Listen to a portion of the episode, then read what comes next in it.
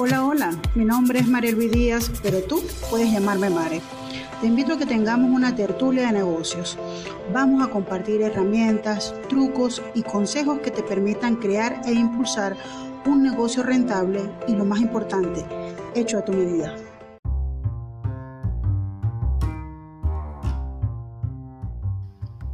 Bienvenidas al episodio número uno. El tema de la tertulia de hoy es Arranca tu negocio con lo que tienes y desde donde estás. Hay muchas mujeres que están dejando de arrancar un negocio o retrasándolo tanto como puedan. Estas mujeres están esperando a tener mejores equipos, más dinero, más conocimiento o esperando que mejore alguna situación. Así tienden a ir justificando la inacción. Al igual que cualquiera, me imagino que tú siempre quieres lo mejor. El inconveniente es cuando caes en un mar de excusas para tomar acción y dejas de arrancar ese proyecto con el que sueñas. Es necesario que termines de entender que el momento perfecto para aprender no existe. Así que mi invitación para ti es que te atrevas a arrancar con lo que tienes y desde donde estás. Voy a contarte la experiencia que yo viví este año. Al momento que decretaron el confinamiento en Colombia, que es el país donde yo vivo actualmente, tenía un negocio cuyos servicios debían prestarse 100% en físico, por lo que yo me vi en la obligación de cerrarlo. A medida que pasaban los días y semanas, entendí que no podía esperar a que todo volviera a la normalidad, sino que yo debía crear para mí y para mi familia una nueva y mejorada normalidad. Así que me vi forzada a mis 42 años a arrancar nuevamente. Pero esta vez yo sabía que no iba a arrancar desde cero. Esta vez yo arrancaba desde la experiencia. Para mí lo primero fue gestionar el miedo al cambio. Abrirme a aprender nuevas habilidades y a conocer el mundo digital. Y por supuesto, siempre contar con ganas de aprender, crecer y de pasarla bien. Porque si no disfrutamos mientras vivimos y mientras creamos nuestro negocio, bueno, ¿Cuál es el objetivo de estar aquí entonces? Hoy te voy a compartir cuatro recomendaciones para arrancar un negocio con lo que tienes, que fueron el resultado de mi aprendizaje durante este recorrido. Número uno, realiza un inventario de tus activos. Observa muy bien tu pasado y tu presente para saber con cuáles herramientas cuentas, para que así puedas proyectar un futuro, futuro negocio. Aquí vas a incluir todo, tus conocimientos, tus habilidades, tus experiencias, tus recursos, todo con lo que con lo que cuentes, todo lo que puedas disponer para arrancar un negocio, herramientas tecnológicas, muebles, espacio físico, si tienes algún vehículo, mira tu, tu, red de contactos, si tienes clientes de, algún negocio previo que has tenido, todo lo que te sirva para que puedas arrancar nuevamente, pero para que no estés completamente en cero, sino que ya tengas algo con lo que te sea más fácil volver a despegar. No dejes nada por fuera. Inclusive eh, tus hobbies pueden marcar la diferencia para poder así diseñar un negocio que vaya acorde con tu zona de genialidad y con tus aspiraciones. Número 2. Determina cuál es el tipo de negocio que tú quieres desarrollar. Aquí tienes que hacerte varias preguntas de, de inflexión. Eh, tienes que preguntarte y tienes que responderte, sinceramente, ¿no? ¿Cuál es el tipo de público con el que tú quieres trabajar? De acuerdo a ese activo con los que, de esos activos con los que cuentas, de acuerdo a tu aprendizaje, tu experiencia, tu conocimiento, tu formación, etcétera, ¿qué problemas le puedes tú solucionar a ese público con el que quieres trabajar? ¿Cómo vas a crear, entregar y capturar valor? Esto tiene que ver con lo que llaman el modelo de negocio. Tienes que preguntarte, ¿qué vas a vender?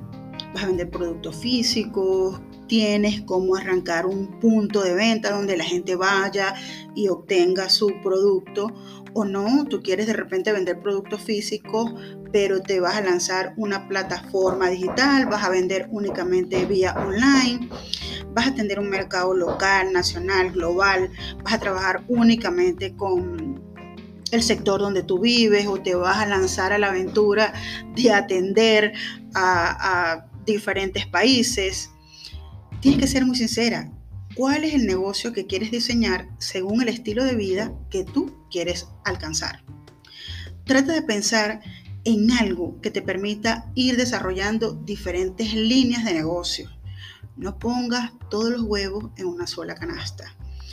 Eh, si algo de verdad eh, nos dejó algunos aprendizajes, pues nos dejó el COVID, fue precisamente esto. Por lo menos para mí, yo no tenía ninguna otra vía de, para hacer dinero, solamente tenía este negocio, el negocio era 100% físico, no había forma de pivotar los servicios para que fueran ofrecidos vía online y bueno, perdí no solamente el año y medio que llevaba dedicado a este negocio, sino también el dinero que había invertido en él. Eh, tercera recomendación, prueba en pequeño. Realiza la versión beta de tu producto o servicio para que a través del feedback que vas recibiendo de tu usuario vayas ajustando cada vez más a la satisfacción de, de ese usuario, de sus necesidades y deseos.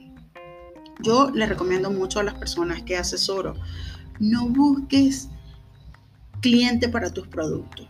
Busca productos para tus clientes. A medida que vas construyendo un producto o servicio que está hecho de acuerdo a las necesidades de tu cliente, este cliente siempre va a estar dispuesto a pagarte. Siempre vas a conseguir quien te compre. Lo que no funciona en orgánico no va a funcionar así le metas gasolina. Me explico.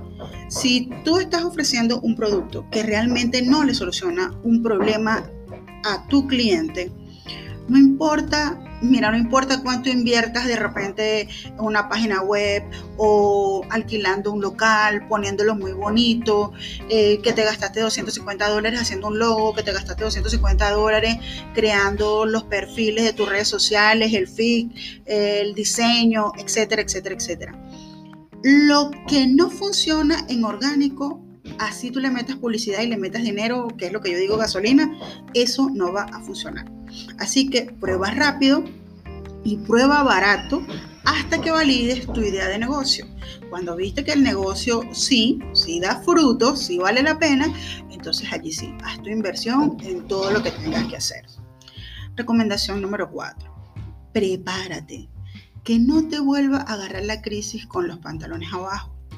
Es necesario aprender a hacer cosas diferentes con tu vida y con tu negocio. El aprendizaje es evolución. Por lo menos para mí fue muy valioso aprender cómo sacarle mejor partido al mundo digital y tecnológico. En resumen, querida amiga, no esperes el momento ni las condiciones perfectas para arrancar con esa idea de negocio que tú tienes dando vueltas en la cabeza. No hay momento como el hoy. Arranca con lo que tienes. Realiza un buen inventario de tus activos. Define cuál es el tipo de negocio que quieres tener. Prueba en pequeño y prepárate. Porque si algún aprendizaje nos dejó muy claro este 2020 es que lo único constante es el cambio.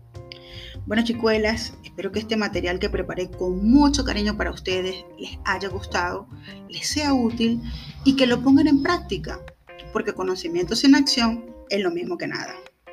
Chao, chao, y las espero en el próximo episodio para una nueva tertulia de negocios. Gracias por escuchar este episodio de Tertulia de Negocios. Si lo disfrutaste, recuerda compartirlo con tu amiga que también quiere construir un negocio hecho a su medida. Te espero en la próxima tertulia.